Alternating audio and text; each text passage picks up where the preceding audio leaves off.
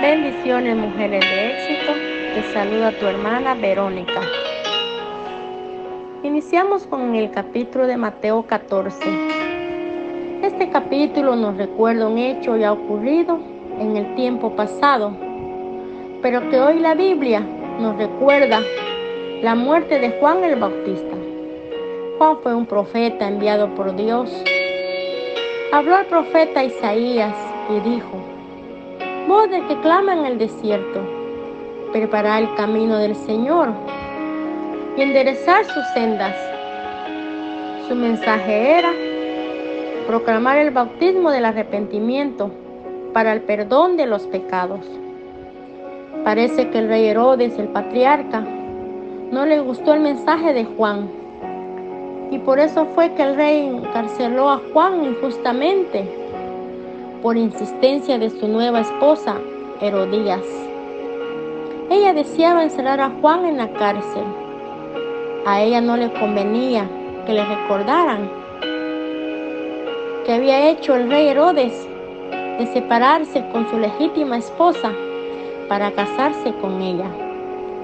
Y ellos fueron condenados por el pueblo y criticados, ya que se, ya que se consideraba un acto pecaminoso. Imaginémonos quitarle la esposa o esposo a una persona.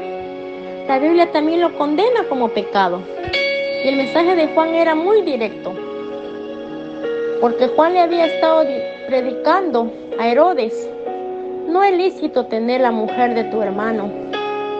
Y Herodías le tenía rencor y quería matarlo.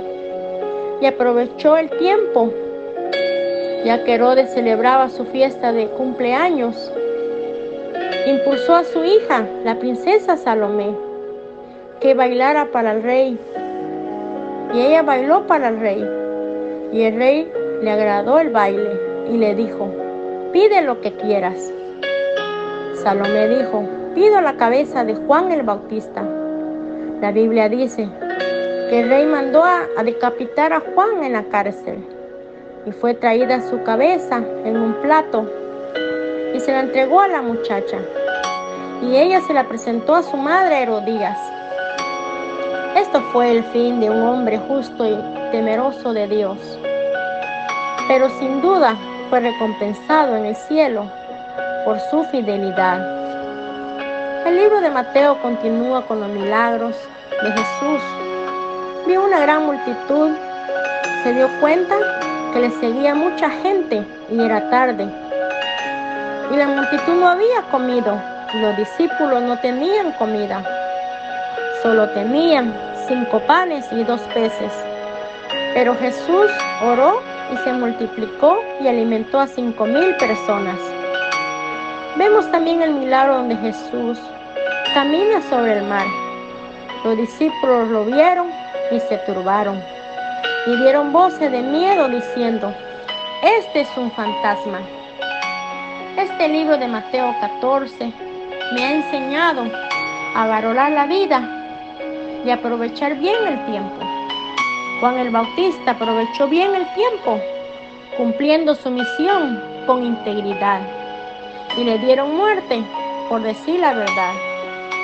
Jesús también aprovechó bien el tiempo predicando y enseñando y haciendo prodigios y milagros, y le dieron muerte por decir la verdad. Hemos aprendido dos ejemplos muy importantes en la Biblia que nos enseñan a amar a Dios con integridad y valentía. Ejemplos que debemos guardar en nuestro corazón.